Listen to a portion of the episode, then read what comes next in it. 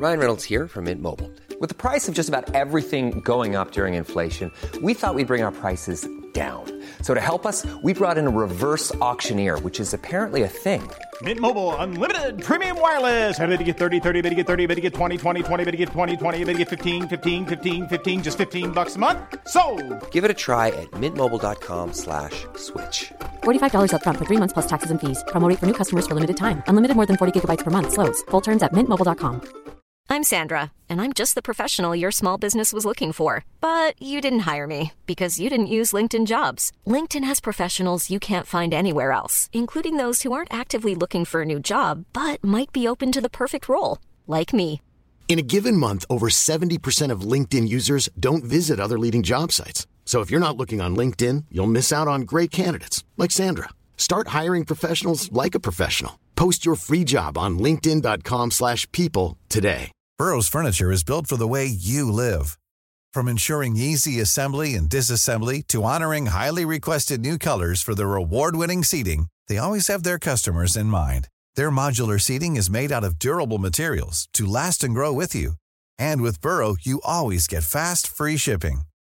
Get up to 60% off during Burrow's Memorial Day sale at burrow.com slash ACAST. That's burrow.com slash ACAST. burrow.com slash ACAST. Buenas noches, bienvenidos al Criminalista Nocturno.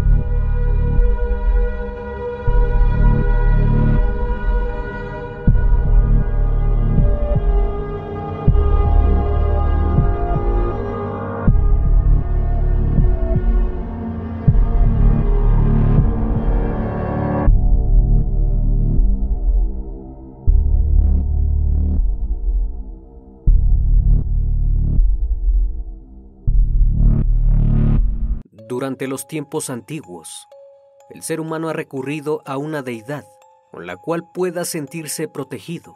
Cada cultura y cada país adora a diferentes dioses con la finalidad de que éstos los resguarden de cualquier mal.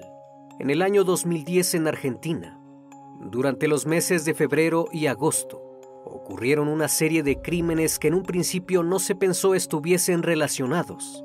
Sin embargo, cuando los peritos en balística confirmaron que el arma empleada era la misma en todos los casos, la policía comenzó a indagar más sobre ellos y pronto surgió un principal sospechoso que resultó ser el autor de todos ellos. Su motivo principal, un pacto que había hecho con una entidad venerada en América del Sur. El criminalista nocturno. 21 de febrero del año 2010, a eso de las 6 de la tarde, Jorge Díaz se encontraba caminando por la avenida Bonorino, en el barrio porteño Flores, en Buenos Aires, Argentina, cuando de pronto un sujeto se le aproximó y apuntándole le pidió le entregara todo lo que tenía. Jorge le contestó que no tenía dinero, así que aquel hombre introdujo su mano en uno de sus bolsillos. Al ver que no traía efectivo lo dejó ir, pero conforme avanzó se percató que Díaz se dirigió a un kiosco ubicado enfrente de una feria para comprar algo. El sujeto lo siguió y mientras el tendero lo atendía, el agresor le disparó en ambas piernas y se dio a la fuga. El 11 de abril de 2010, Rodrigo Escurra, de 27 años de edad, había salido de su casa en Palermo y se dirigió a una fiesta con un grupo de amigos de la facultad. Dejó una mochila que llevaba, tomó su bicicleta de trabajo y les dijo a sus compañeros que en un momento regresaba. Se adentró por las oscuras calles del barrio Rivadavia 1, cerca del porteño cementerio del Bajo Flores. Rodrigo se encontraba circulando con su bicicleta, cuando de pronto fue interceptado por un grupo de jóvenes en la calle Alfonsina Storni, a la altura del 768, Uno de ellos le pidió le entregara su bicicleta, el celular y su billetera, sin oponer resistencia. Escurra le dijo que no le daría nada y que lo dejara en paz, pues a menudo acudía al barrio. Ambos comenzaron a forcejear. En un intento por arrebatarle la bicicleta, Rodrigo le dijo, no te voy a dar nada, antes me asesinas. Es así que el sujeto sacó un arma 9 milímetros y le disparó en el pecho, para después quitarle la bicicleta y sus pertenencias, dejando únicamente la billetera vacía. A las 2 de la madrugada, los vecinos reportaron a la policía la riña que terminó con la vida del chico. Supuestamente el joven había acudido al barrio a comprar sustancias ilícitas y por esa situación le habían robado. Gracias a que la billetera de Rodrigo fue encontrada en el lugar, pudieron hallar su DNI y de esta forma lograron identificarlo. A las 4.30 de la madrugada, sus familiares fueron notificados sobre el incidente y estos aseguraron que el muchacho no era drogadicto, aunque era muy extraño que hubiese salido repentinamente de la fiesta y hubiera entrado en aquel lugar. Días después su padre dijo que Rodrigo, si era consumidor de sustancias, y que lo habían intentado ayudar llevando un tratamiento para ello. Sin embargo, parece que aquel día no soportó más la abstinencia y decidió volver a consumir drogas. Nadie sabía en esos momentos quiénes eran los perpetradores del hecho, aunque se llegó a rumorear que a uno de ellos le apodaban el Marcelito. Este parecía ser un caso aislado, pero en los próximos cinco meses, una serie de asesinatos ocurrieron en la misma zona. El 14 de junio, aproximadamente a las 8 de la noche, Darío Romero recorría el vecindario. Iba camino a jugar fútbol en un campo cercano a su domicilio, cuando de pronto escuchó la voz de un hombre que le llamó. Cuando Darío se dio la vuelta, observó que un sujeto le estaba apuntando, así que instintivamente trató de protegerse, poniendo su mano izquierda frente a su rostro. En ese momento, el tipo que llevaba el arma la accionó víctima cayó al suelo gritando y en estado de shock. El agresor en un ataque de risa comenzó a gritarle a su compañero que le había volado la mano. Darío Romero no supo en ese momento quién lo había herido. Una mujer de nombre Mariana Villarreal presenció el suceso y rápidamente llevó al individuo al hospital de Piñero. Las lesiones que recibió Romero culminaron con la amputación de la falange del dedo pulgar.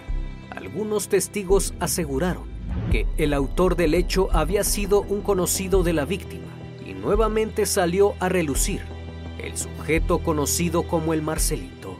El 2 de agosto, Jorge Mancilla recibió amenazas por parte de este hombre, luego de que lo echara de su casa por una riña que tuvieron. Al irse prometió vengarse de él, así que aquel día regresó por la madrugada y comenzó a gritarle que saliera, que lo iba a asesinar.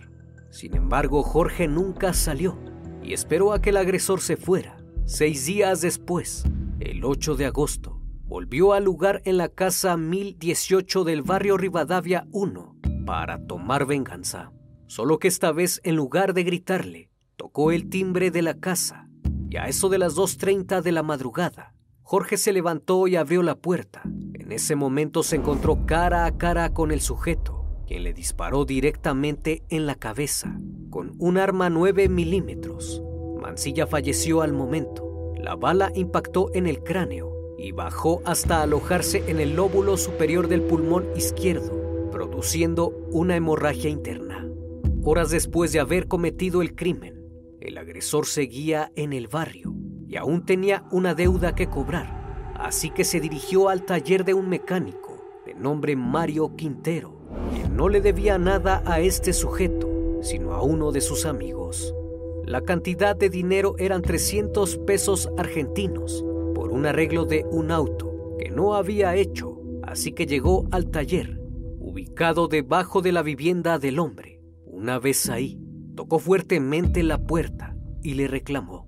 Como el mecánico se negó a pagarle dinero que no le debía a él, sacó el arma de entre sus ropas y la accionó en tres ocasiones. Pero inesperadamente esta se quedó trabada. En ese momento el mecánico escapó. subió las escaleras de su casa y se encerró. Mientras tanto, aquel individuo revisó el arma y todo estaba bien. Hizo unos disparos al aire y ésta se accionó perfectamente. Enojado empezó a dispararla enfrente de la casa hasta que Mario Quintero le dijo que solo tenía 150 pesos, que se los daría pero que lo dejara en paz. Luego de haber recibido el dinero, se marchó como si nada hubiese pasado, como si estuviera paseando por el barrio. Gracias a los testimonios de algunas personas, la policía sabía que aquel sujeto se llamaba Marcelo Antelo, alias Marcelito, y que indudablemente debían detenerlo.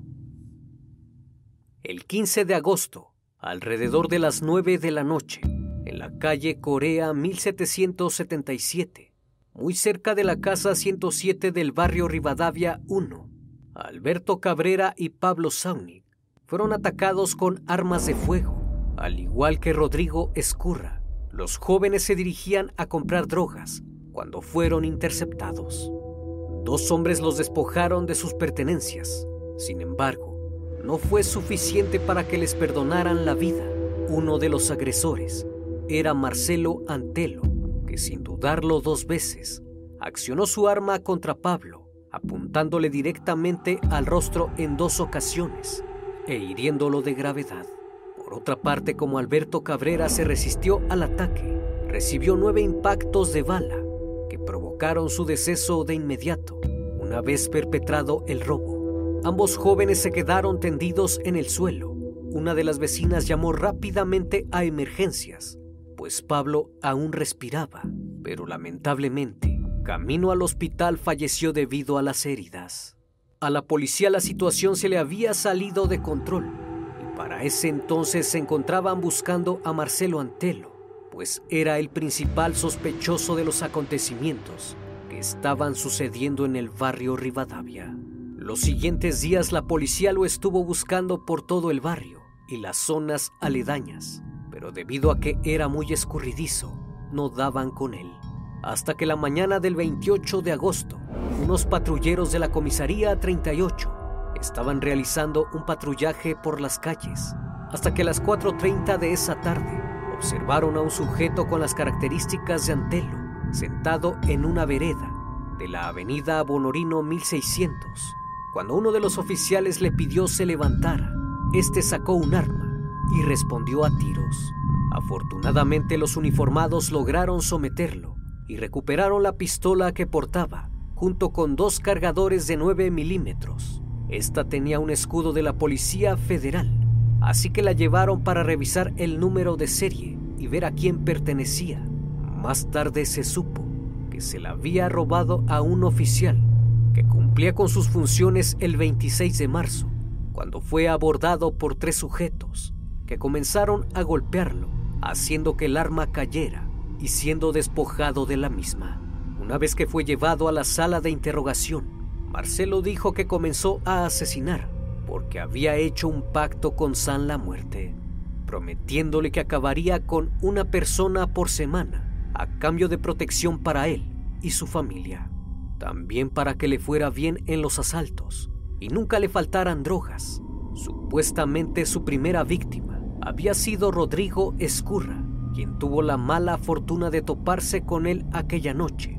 A este sujeto se le estaba investigando por ser el responsable de varios casos no resueltos ocurridos en Rivadavia 1, por lo menos cinco asesinatos, dos tentativas y cuatro asaltos a mano armada. El barrio Rivadavia es una sucesión de casas de material a medio terminar o despintadas que se mezclan con monoblocks empobrecidos, pasillos y callejones que para los que no conocen la zona se vuelven un laberinto.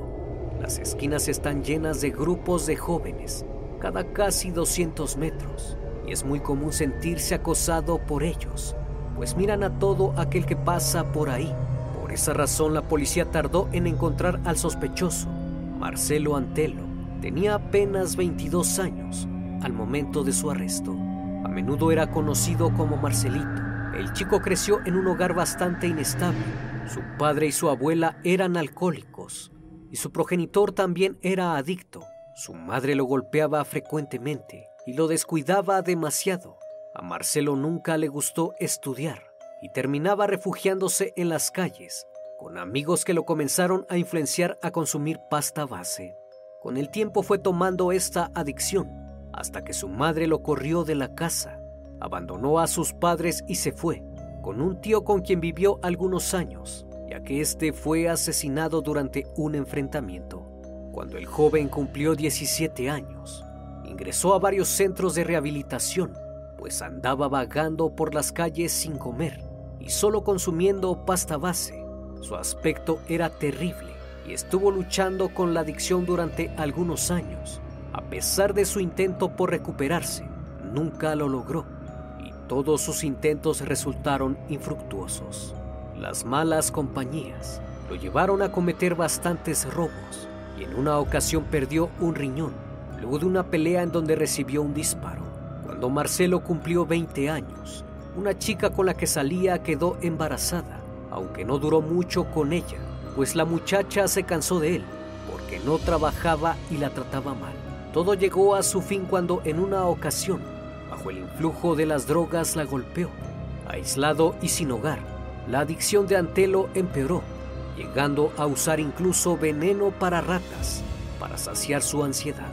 Mientras deambulaba por Rivadavia, buscó ayuda uniéndose a una iglesia llamada Iglesia de Dios en Fuerza, para obtener un techo donde vivir, donde participó en oraciones actividades de culto para terminar con sus hábitos. Pero una vez más, no tuvo éxito y nuevamente volvió a recaer. Como no pudo curarse, buscó otras opciones. Fue entonces que conoció el culto de San la Muerte, donde poco a poco se fue metiendo más, al grado que su comportamiento empezó a cambiar. Decía cosas raras y comenzaba a hacer cosas extrañas. Marcelo desapareció de la nada comenzó a juntarse con un grupo de adictos que compartían sus mismos gustos por las sustancias. En una de las reuniones en aquel culto, escuchó que para tener protección y abundancia debía hacer un sacrificio a la entidad que veneraba, prometiendo así la vida de algunas personas a cambio de protección. Su modus operandi no era siempre el mismo, pues en ocasiones prendía fuego a sus víctimas, en otras ocasiones terminaba con ellas a balazos. Pensó que de alguna forma aquel santo estaría complacido por el sacrificio del muchacho y le daría más abundancia y lo haría muy poderoso frente a sus rivales. La policía cree que en realidad Marcelo había cometido más crímenes de los que en verdad confesó, pues creen que pudo ser el responsable de al menos 10 asesinatos, todos ocurridos en 2010, en el mismo barrio. Uno de ellos no pudo ser identificado debido a que la víctima fue calcinada. El 14 de febrero Santos Vargas fue privado de la vida con un arma de 9 milímetros. Según testigos, Santos había corrido a Marcelo porque éste le había robado algunas cosas y documentos. Como represalia ante esto, el chico terminó con su vida. No obstante, no había suficientes indicios en ninguno de los dos casos y el arma nunca fue recuperada. Por esa razón, no pudieron adjudicarle estas víctimas. Una vez detenido, sus abogados dijeron que Marcelo Antelo no se encontraba bien de sus facultades mentales al momento de cometer los crímenes. Esto debido a que las sustancias que consumía desde que era un adolescente, las cuales habían dañado su cerebro y con ello la capacidad de tener el control de sus emociones, actuando impulsivamente como si fuese un loco, para complacer a un santo que le daría su protección, por lo tanto, no podía ser juzgado. Luego de esto, el juez solicitó una revisión psicológica en donde se determinó que el sujeto no aporta producción delirante ni contenidos ideativos de corte místico religioso. Muy por el contrario, el individuo presenta un trastorno antisocial de la personalidad, puesto que es capaz de discernir el bien del mal, hacer autocrítica sobre lo que está haciendo y cómo está actuando. El informe de los peritos de la Corte Suprema llegaron a la conclusión que las facultades mentales del individuo encuadran dentro de los parámetros considerados normales, llegando a la conclusión que, aunque haya cometido actos criminales en apenas seis meses, no lo hacen un loco, pues sabía lo que hacía y el daño que estaba causando. Finalmente, el 14 de septiembre de 2012, dos años después de su captura, el Tribunal Oral en lo Criminal, número 27 de la capital federal, condenó a Marcelo Antelo a prisión perpetua por el asesinato de cuatro personas, Rodrigo Escurra, Jorge Mancilla, Pablo Saunic y Alberto Cabrera. Además se le acusó de tentativa en contra de Jorge Díaz Armas, Mario Quintero y Darío Romero. Antes de escuchar la sentencia, Marcelo Antelo, que se mantuvo todo el tiempo con la cabeza agachada, como si rezara, se negó a hacer uso del derecho a pronunciar unas palabras. Su defensa apeló la sentencia y consideró inconstitucional la prisión perpetua. Finalmente, en junio de 2014, la Sala 3 de la Cámara Federal de Casación Penal rechazó el recurso de casación presentado por la defensa, por lo que consideró anticonstitucional y confirmó la sentencia.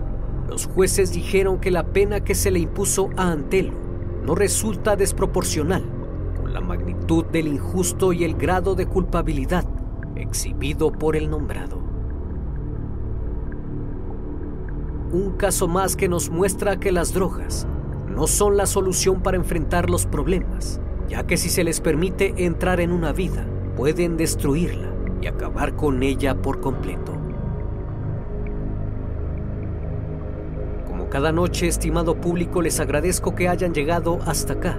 Si aún no estás suscrito, te invito a que lo hagas y formes parte de esta gran comunidad. También les recuerdo que pueden seguirme por las redes sociales, donde también comparto algunas cosas que pueden ser de su interés. Esto es El Criminalista Nocturno. Hasta la próxima emisión. Buenas noches.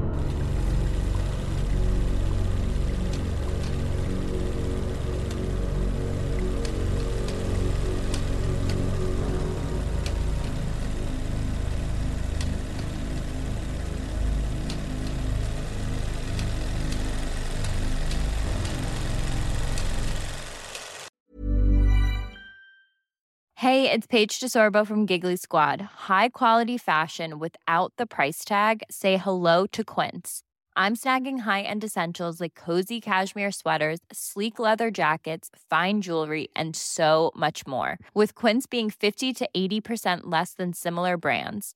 And they partner with factories that prioritize safe, ethical, and responsible manufacturing. I love that. Luxury quality within reach. Go to quince.com slash style to get free shipping and 365 day returns on your next order.